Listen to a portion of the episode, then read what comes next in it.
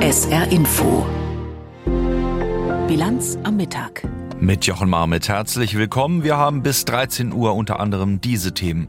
Vergeltungsschläge der USA im Nahen Osten. Russland ruft den UN-Sicherheitsrat an. Wiederaufbau oder Frust und Traumata? Wo steht die Türkei ein Jahr nach dem Erdbeben? Und Notbrot verschwinden immer mehr Bäckereien im Saarland? Die Reaktion war abzusehen. Russland und China kritisieren die USA scharf für ihre Luftangriffe auf Ziele im Irak und in Syrien. Washington heize den Konflikt in Nahost an.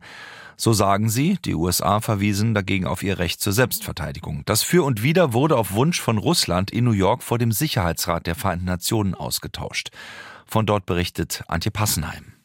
Während US-Außenminister Blinken die Krisengespräche im Nahen Osten fortsetzte, trommelte Russland in New York den Sicherheitsrat zur Dringlichkeitssitzung zusammen, mit dem Ziel, Washington für seine jüngsten Vergeltungsschläge an den Pranger zu stellen.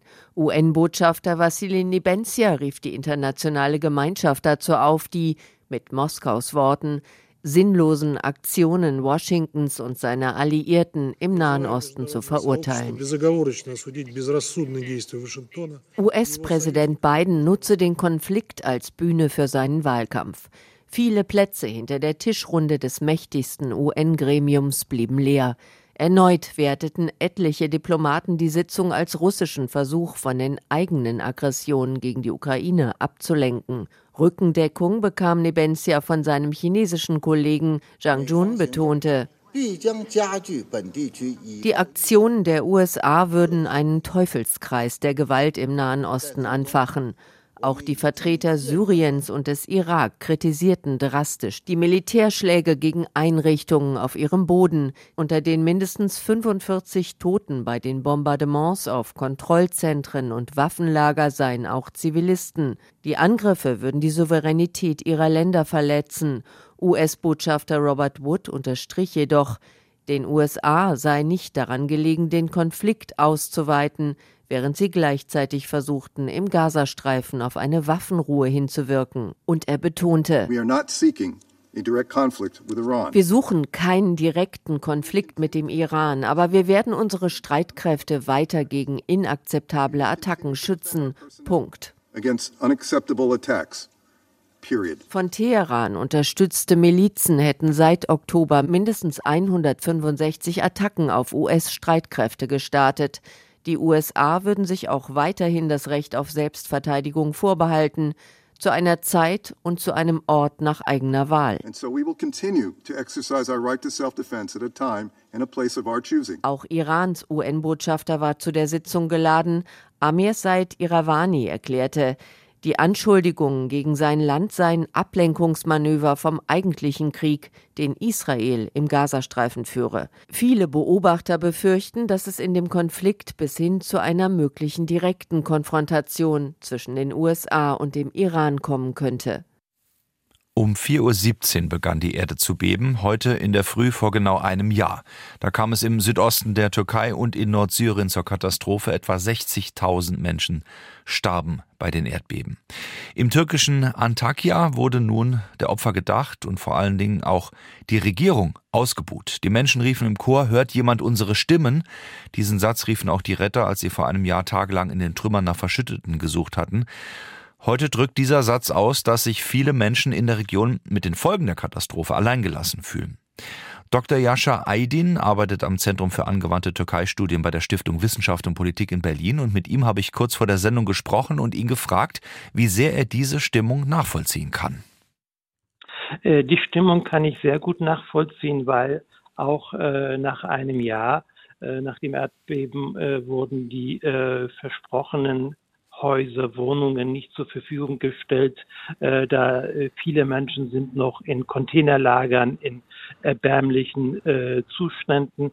Äh, insofern äh, ist die, äh, der Zorn der Bevölkerung nachvollziehbar. Vor paar Tagen ist dem türkischen Staatspräsident Erdogan ein Platzler unterlaufen. Er hat in einer äh, Meeting in Antakya äh, den Menschen gesagt, äh, wollt ihr Hilfe, wollt ihr schnelle Hilfe, dann müsst ihr äh, als Bürgermeister jemand äh, wählen, äh, der der Regierungspartei angehört, sinngemäß. Und das hat natürlich äh, den Zorn der Bevölkerung zusätzlich gesteigert. Das heißt, man kann sagen, äh, die politisch Verantwortlichen, die werden auch äh, nach einem Jahr immer noch von den Menschen angegangen, weil sie eben nicht die Hilfeleistungen bringen, die versprochen worden sind. Bezieht sich das auf die regionalen Politiker oder auch auf die nationalen? Auf beide, äh, vor allem aber nationale Politiker, weil die Türkei ein stark äh, zentralisiertes äh, politisches System hat. Alles ist zugeschnitten auf die Exekutive, auf den Staatspräsidenten Erdogan. Insofern richtet sich der Hauptzorn äh, gegen die äh, Zentralregierung und wie Sie auch gesagt haben, die versprochenen Leistungen wurden nicht erbracht, aber auch das Erdbeben, die Katastrophe wurde auch nicht aufgearbeitet. Also die Verantwortlichen wurden nicht zur, zur Verantwortung gezogen. All das äh, führt dazu, dass die Menschen äh, sehr enttäuscht sind, sehr zornig sind. Das heißt, äh, ganz konkret gefragt, es geht ja auch mm, um mangelnde Kontrollen, dann grassierende Korruption beim Bauen ähm, und eben auch schlechte Bausubstanzen. Wenn man nochmal zurückschaut, die Aufarbeitung, die, die auch Verantwortung tragen, dass da so viel zusammengestürzt ist, ähm, wird dagegen überhaupt etwas unternommen? Hat sich da irgendwas getan? Also man hat äh, den Eindruck, dass da nicht viel äh, passiert ist. Äh, es wurde nicht aufgearbeitet und es wurden auch die Verantwortlichen auch nicht zur Rechenschaft gezogen und es ist auch nicht klar, welche Konsequenzen die Regierung daraus äh, gezogen hat oder ziehen will. Äh, und man weiß auch nicht, was aus den Erdbebensteuer geworden sind, warum äh, aus diesen Geldern nicht äh, die äh, schlechten Bausubstanzen gestärkt wurde. Äh, es herrscht eine Intransparenz in der Türkei. Die Bevölkerung weiß nicht, was äh, der Plan ist, äh, was unternommen wird, damit so eine Katastrophe nicht nochmal passiert. Es ist die Rede davon, dass bald in Istanbul ein Erdbeben erwartet wird. Und auch da wissen die Menschen nicht, was dagegen getan wird, welche Maßnahmen gegriffen wird, damit es nicht zu vielen Toten kommt. Der Wiederaufbau, Sie haben es schon angesprochen, ist der nun im Gang oder kann man sagen, das ist nur punktuell? Ich würde ja sagen, das ist punktuell. Also noch immer noch leben viele Menschen in äh, Containerhäusern. Äh, da wurden schon äh, Wohnungen bereitgestellt, aber das ist nur ein kleiner Anteil, ein Bruchteil dessen, was man braucht. Viele Menschen leben noch in Zeltlagern sind bei Verwandten untergebracht. Also die versprochenen Wohnungen äh, äh, wurden äh, nicht bereitgestellt. Äh, man, es wurde nur ein Bruchteil davon vielleicht bereitgestellt. Das heißt, Erdogans Wiederaufbauversprechen, das er ja gegeben hat, äh, wird im Moment überhaupt nicht eingelöst, müsste doch politisch dann äh, ziemlich gären. Nicht nur in der Region, sondern in der ganzen Türkei, oder? Ja, das liegt auch daran, dass Erdogan auch äh, Finanzmitteln fehlen. Äh, der türkische Wirtschaft ist nicht in einer sehr guten Zustand. Die Inflation galoppiert, Kursverfall ist sehr stark und hinzu kommt auch, dass Investoren die Türkei meiden. Ob sich diese Zorn bei den bevorstehenden Kommunalwahlen zieht, äh, das ist noch abzuwarten. Schließlich hatte das bei den letzten Wahlen, bei den äh, nationalen Wahlen im Mai 2023, also paar Monate nach dem Erdbeben, hatte es keine Konsequenzen für Erdogan oder nicht stark genug zumindest. Wie würden Sie dann abschließend sagen, welche politischen Folgen hat nun diese Katastrophe, dieses Erdbeben nach einem Jahr in und für die Türkei gehabt? Die Regierungspartei und Erdogan äh, konnte sich wieder wählen lassen. Es hat auch nicht dazu geführt, dass in den Erdbebengebieten die Regierungspartei oder Parteien der Volksallianz massiv an Stimmen einbußen mussten. Also der Regierung ist es gelungen, die Verantwortung von sich abzuweisen. Äh, die Regierung hat auch von der Schwäche der Opposition profitiert. Es hat nicht dazu geführt, dass die Wähler sich äh, von der Regierungspartei und von Erdogan abgewandt haben. So die Einschätzung von Dr. Jascha Aydin vom Zentrum für angewandte Türkei-Studien der Stiftung Wissenschaft und Politik in Berlin. Ein Jahr nach dem Erdbeben in der Türkei. Haben Sie gehört hier in der SR Info Bilanz am Mittag auf SR2 Kulturradio. Wir schauen aufs EU-Parlament. Die milliardenschweren neuen Hilfen der EU für die Ukraine haben dort eine weitere Hürde genommen. Nachdem Ungarn ja vergangene Woche seine Blockade gegen die Finanzhilfen aufgegeben hatte, einigten sich in der Nacht auch Unterhändler von Europaparlament und EU-Staaten auf das 50 Milliarden Euro Paket. Die Summe soll bis Ende 2027 unter anderem in den Wiederaufbau nach dem russischen Angriffskrieg fließen und auch für Reformen genutzt werden. Auf EU-Ebene geht es heute im Parlament aber auch noch um andere Formen der Unterstützung, kann man sagen. Sabrina Fritz. Die Bauernproteste der vergangenen Wochen scheinen den EU-Abgeordneten noch in den Knochen zu stecken. Jedenfalls ging es bei der Eröffnungsdebatte des EU-Parlaments viel um die Rechte der Bauern und Bäuerinnen. Kommissionspräsidentin Ursula von der Leyen nahm die umstrittene Pestizidverordnung endgültig vom Tisch. Unter der Abkürzung SUR sollte der Einsatz von Pestiziden in den nächsten Jahren um 50 Prozent reduziert werden. Ursula von der Leyen. But the SUR proposal has become a symbol of polarization. Sur wurde zum Symbol für Polarisation. Es wurde vom EU-Parlament zurückgewiesen. Es gibt im Rat keinen Fortschritt. Also müssen wir etwas tun und so werde ich vorschlagen, diesen Vorschlag zurückzuziehen. Aber das Thema bleibt. Wir müssen ihn mit mehr Dialog angehen. And to move forward and to move forward, more dialogue and a different approach is needed. Das war nur ein formaler Akt, denn das EU-Parlament hatte bereits Ende vergangenen Jahres dagegen gestimmt, dass die Landwirte künftig weniger chemische Unkrautvernichtungsmittel einsetzen sollen. Ein herber Rückschlag für die Grünen damals. Die Bauern werden wenige Monate vor der Europawahl noch einmal umworben, wie die Frauen beim Maitanz. Der Chef der konservativen EVP-Partei, Manfred Weber, CSU-Mann aus Bayern, erklärte sich zur Bauernpartei. Und die Grüne Terry Reinke, die gerade zur Spitzenkandidatin ihrer Partei gewählt wurde, versicherte, dass die Grünen ja auch nicht gegen die Landwirtschaft seien. Wir Grüne, wir sagen, wir sagen seit Jahren, dass die europäische Agrarpolitik, wie wir sie seit Jahrzehnten führen, nicht nachhaltig ist. Nicht für den Planeten und auch nicht für die Bäuerinnen und Bauern selber. Das sehen wir an den Zahlen. Deshalb lassen Sie uns jetzt keine populistischen Debatten führen, sondern lassen Sie uns gemeinsam schauen, wie wir die Probleme und die Sorgen der Bäuerinnen und Bauern in Europa gemeinsam adressieren können, während wir natürlich weiterhin dafür kämpfen, dass es Klimaschutz und Artenschutz gibt. Eigentlich stand die Debatte im EU-Parlament unter dem Motto Hilfe für die Ukraine. Und so musste den Abgeordneten in Straßburg die Balance gelingen, von den Nöten der Bauern zu der Verzweiflung der Menschen im Krieg in der Ukraine zu springen. Martin Schirdewan von den Linken forderte endlich eine diplomatische Lösung für die Ukraine. Es braucht jetzt endlich eine gemeinsame europäische diplomatische Offensive, um diesen Krieg zu beenden und um den Frieden zu kämpfen. Und es bedeutet eben auch, dass Sie sich ehrlich machen müssen, Frau von der Leyen, und auch Sie, Herr Michel, und über Sicherheitsgarantien für beide Seiten reden müssen. Und Moritz Körner von der FDP erinnerte noch einmal, wie Viktor Orban die EU blockiert. Viktor Orban versteht nur die Sprache der Macht und die müssen wir in Zukunft klarer sprechen. Wann wird der Council, wann wird der Rat, wann werden die Staats- und Regierungschefs endlich verstehen, mit wem sie es da zu tun haben? Bei einem Sondergipfel vergangene Woche beschlossen die Staats- und Regierungschefs, die Ukraine in den nächsten Jahren mit 50 Milliarden Euro zu unterstützen. Das erste Geld soll noch im April ausgezahlt werden, kündigte Ursula von der Leyen am Morgen in Straßburg an. Und wir bleiben noch ein bisschen beim Thema Agrarpolitik und Bauernproteste. Tausende Landwirte demonstrierten ja auch im Saarland gegen die Sparpläne der Bundesregierung. Heute nun hat sich auch der saarländische Landtag mit diesem Thema beschäftigt. Dass die Landwirte unterstützt werden müssen, da sind sich alle einig, aber beim Wie gibt es eben unterschiedliche Ansichten. Aus dem Landtag von der Diskussion Denise Friemann.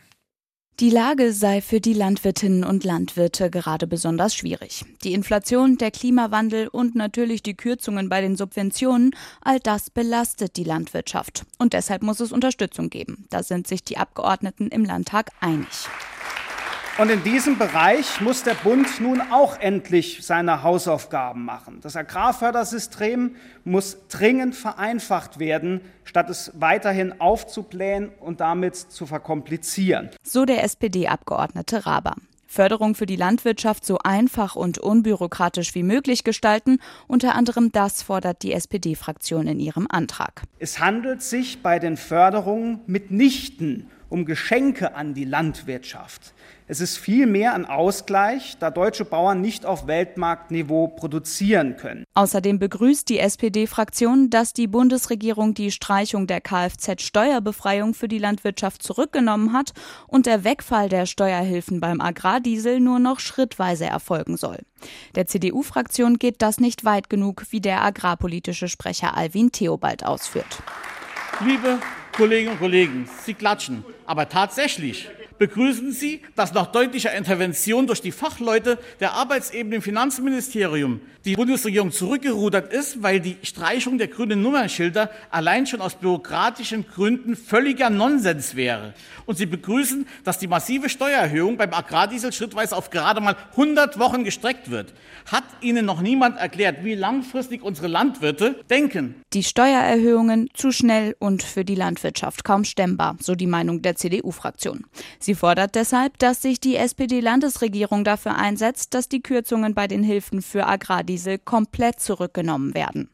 Die Arbeit schreckt junge Landwirte nicht ab. Aber was sie abschreckt, ist, wenn sie sich auf die Politik nicht mehr verlassen können. Wenn Politik und Gesellschaft Erwartungen, Standards formulieren und einfordern, aber bei der Finanzierung dafür nicht gerade stehen wollen. So der stellvertretende CDU-Fraktionsvorsitzende Roland Theiss. Und auch der AfD-Fraktionsvorsitzende Dörr betont die Wichtigkeit der deutschen Landwirtschaft. Man kann Lebensmittel von überall her kaufen. Aber was ist, wenn diese Lieferketten unterbrochen werden? Dann brauchen wir die Landwirtschaft dringendst. Die saarländische Landwirtschaftsministerin Berg sagt, auch sie halte die Kürzungen beim Agrardiesel für einen Fehler. Und an dieser Stelle hat sich der Einsatz der saarländischen Landesregierung, hat sich der Einsatz von Ministerpräsidentin Anke Rehlinger gelohnt. Er hat Wirkung gezeigt, denn es konnte zwischenzeitlich zumindest ein Kompromiss gefunden werden. Am Ende stimmt der Landtag wie zu erwarten für den Antrag der SPD-Fraktion und lehnt damit den weitergehenden Antrag der CDU-Fraktion ab. Allerdings schloss sich in diesem Fall auch die AfD-Fraktion den Forderungen der CDU-Fraktion an und somit liegt es am Ende an der absoluten Mehrheit der SPD im saarländischen Landtag, dass der Antrag ihrer Fraktion angenommen wurde. Der Beitrag von Denise Friemann aus dem aktuellen Landtagsdebatten in Anführungszeichen Zirkus. Sie hören SR Info mit der Bilanz am Mittag. Weitere Nachrichten des Tages hat Tanja Philipp Murer. 20 israelische Abgeordnete haben eine Petition gegen das UN-Palästinenser-Hilfswerk UNRWA unterzeichnet. Sie fordern, dass der Organisation die Finanzierung komplett entzogen wird, und zwar dauerhaft. Hintergrund sind die Vorwürfe, Mitarbeiter des Hilfswerks seien an den Angriffen der Hamas auf Israel im vergangenen Oktober beteiligt gewesen.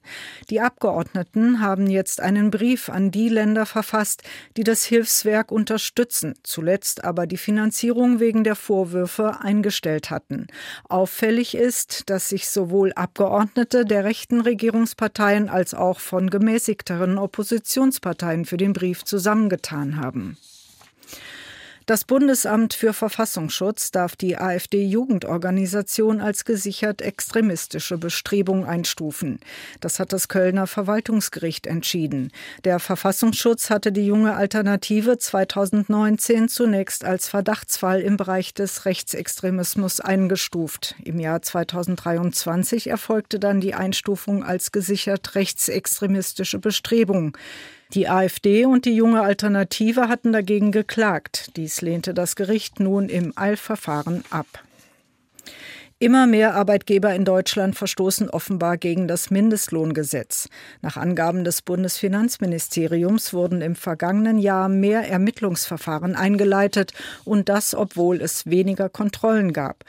Die Finanzkontrolle Schwarzarbeit hat laut Ministerium mehr als 7200 Ermittlungsverfahren eingeleitet. 2022 waren es noch knapp 5900. Angefragt hatte die Zahlen der linken Abgeordnete Perli. Er forderte als Konsequenz eine genauere Arbeitszeiterfassung, damit Mindestlohnverstöße einfacher nachgewiesen werden können. Bundesinnenministerin Faeser will heute in Bonn ein technisch rund erneuertes IT-Lagezentrum eröffnen. Es ist beim Bundesamt für Sicherheit in der Informationstechnik angesiedelt und soll besser vor Hackerangriffen und Falschinformationen schützen. IT-Spezialisten sollen in Zukunft rund um die Uhr Bedrohungen analysieren und Betroffene warnen.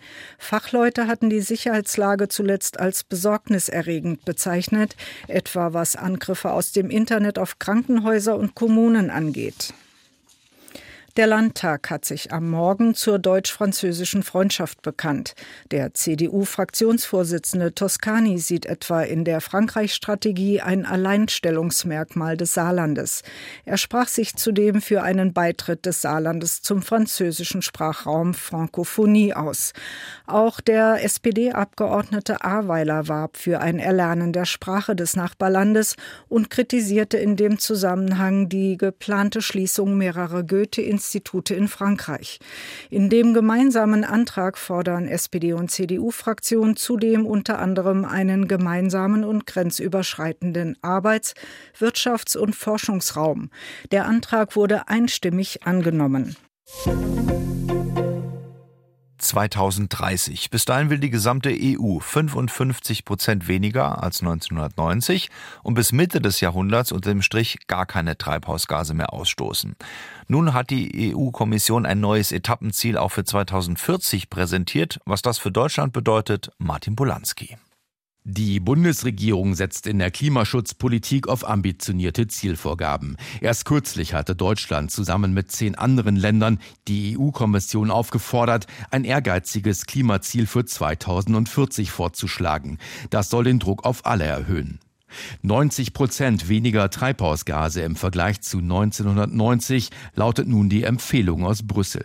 Das entspricht in etwa dem, was in Deutschland im Klimaschutzgesetz festgeschrieben ist. Dort heißt es, dass die Emissionen im Jahr 2040 um 88 Prozent gegenüber 1990 sinken müssen. Das Klimaschutzgesetz wurde vor zweieinhalb Jahren nach einer Entscheidung des Bundesverfassungsgerichts verschärft, das Vorgaben für die Zeit nach 2030 angemahnt hatte. Allerdings Zielvorgaben sind das eine, die konkrete Umsetzung ist das andere. Sprich, mit welchen Instrumenten sind die ambitionierten Jahresvorgaben zu erreichen? Beispiel deutsches Klimaschutzgesetz. In den letzten Jahren wurden die Ziele für die Treibhausgasminderung im Verkehrssektor und im Gebäudebereich verfehlt. Schärfere Vorgaben stoßen inzwischen auf erheblichen Widerstand, wie sich beim Streit um das Heizungsgesetz gezeigt hat. Derzeit werden in Deutschland gut 40 Prozent weniger Treibhausgase ausgestoßen als 1990. Ein Minus von 65 Prozent im Jahr 2030 lautet das erklärte Ziel der Bundesregierung. Der Expertenrat für Klimafragen, ein von der Bundesregierung eingesetztes Beratungsgremium, überprüft regelmäßig, inwieweit die beschlossenen Klimaschutzmaßnahmen geeignet sind, die Zielvorgaben zu erreichen. Nach Einschätzung des Expertenrats sinkt der CO2-Ausstoß bis 2030 deutlich, verfehlt aber die Zielvorgaben des Gesetzes. Für das Jahr 2040 hat der Expertenrat bislang keine Einschätzungen vorgelegt. Auch andere Studien sind mit vielen Unsicherheiten behaftet, vergleichen meist nur denkbare Szenarien. Wenn die EU-Kommission ein minus 90 Prozent Ziel für 2040 empfiehlt und Deutschland eine Treibhausgasminderung von 88 Prozent im Klimaschutzgesetz festgeschrieben hat, gibt das zwar eine Orientierung, aber ob die Vorgaben erreicht werden, lässt sich seriös nicht vorhersagen. Supermarkt, Tankstelle oder die klassische Bäckerei um die Ecke? Die Konkurrenz der Brothersteller, die ist groß, harte Zeiten auch im Saarland. Sarah Sassou aus unserer Wirtschaftsredaktion hat sich die Branche hier vor Ort noch einmal genauer angesehen. Sarah, in den vergangenen Tagen gab es mal gute Nachrichten. Die Traditionsbäckereien Heil in Saarbrücken und die Bibelhausener Mühle mit Filialen im ganzen Saarland sind gerettet. Beide Betriebe waren ja insolvent. Wie geht es da aktuell weiter? Ja, also die Bäckerei Heil, die gehört einem französischen Bäckermeister und der hat eine Produktionsstätte in Deutschland jetzt geschlossen, wird dann künftig von seiner Produktionsstätte aus in Frankreich produzieren. Also die gibt es schon, da betreibt er auch Bäckereien und damit spart er dann Energiekosten und auch Personalkosten. Das macht er dann nur noch mit der Hälfte der ursprünglichen Heilbelegschaft. Also eine Verkaufsstelle in der Saarbrücker Bahnhofstraße, die bleibt erhalten, wird dann eben von Frankreich aus mit den Backwaren aus Freiming-Merlebach beliefert. Und die Bibelhausener Mühle, die hat mehr als 50 Filialen in Rheinland-Pfalz und im Saarland. Die hat einen Investor gefunden. Ein niederländisches Familienunternehmen, das nicht aus der Lebensmittelbranche stammt, will es kaufen. Alles sei schon geklärt, sagen Gewerkschaft und Betriebsrat. Nur die Unterschrift unterm Kaufvertrag, die fehlen noch. Weiß man denn schon, was die Investoren mit der Bibelhausener Mühle dann vorhaben? Ja, also mehr oder weniger soll alles so bleiben, wie es ist. Das Gesamtunternehmen soll erhalten bleiben, heißt es. Aber eben mit weniger Personal. Von den 450 bis 500 Mitarbeitenden, die es im Moment noch gibt, sollen laut Gewerkschaft und Betriebsrat 35 bis 40 äh, die Kündigung erhalten und dann in eine Transfergesellschaft wechseln. Und es werden auch ein paar Filialen geschlossen. Welche, das steht wohl noch nicht fest. Es würden gerade Gespräche mit den Vermietern laufen und je nachdem, wie die ausgehen, soll sich dann eben entscheiden, welche Filialen weiter betrieben werden und welche geschlossen bleiben. Es sind ja schon einige geschlossen. Nun ist es so, die beiden, Heil und Bibelhausener Mühle, sind also so gesehen erstmal gerettet. Mhm. Aber es gibt nun auch noch andere Bäckereien im Saarland und auch die haben zu kämpfen. Wie ist denn da die Stimmung und die Lage? Ja, also wohl ziemlich angespannt. Äh, die Verunsicherung ist groß, weil ja niemand weiß, wie es weitergeht mit den Preisen und auch mit der Versorgungslage. Das hat mir der Innungsmeister Hans-Jörg Kleinbauer gesagt. Das scheint so ein bisschen ein Trauma zu sein, als damals mit dem Ausbruch des Krieges in der Ukraine die Rohstoffe nicht mehr so verfügbar waren und dann die Preise kräftig angestiegen sind. Da sind die äh, Bäcker hier im Saarland eben ja noch so ein bisschen traumatisiert von ähm, und eben da in Hab-Acht-Stellung. Denn die Branche war ja vorher schon geschwächt. Ne? Die Supermärkte mit ihrem Backwarenangebot zu viel niedrigeren Preisen, als es die Bäckereien anbieten. Das ist eine enorme Konkurrenz und die Bäcker selbst, die können die Mehrkosten nicht einfach so auf ihre Warenpreise schlagen, sagen sie. Laut Bäckerinnung kaufen etwa 30 Prozent der Kunden, die beim Bäcker kaufen, egal zu welchem Preis. Und der Rest, der würde sich über noch jede so kleinere Preissteigerung ärgern. Und deswegen geht es nicht, dass man da einfach was teurer macht. Und dann sind halt die Personalkosten im Handwerk auch hoch. Die machen laut Innung ja so etwa 50 Prozent der Kosten einer Bäckerei aus. Und solche Probleme, die schrecken natürlich ab. Also wenn dann überhaupt noch jemand das Bäckerhandwerk lernt, die haben ja enorme Nachwuchssorgen, dann meistens nicht, um einen eigenen Betrieb zu gründen oder einen zu übernehmen. In der saarländischen Innung sind derzeit den Angaben nach etwa 100 Bäckereien Mitglied und jedes Jahr würden es etwa drei weniger.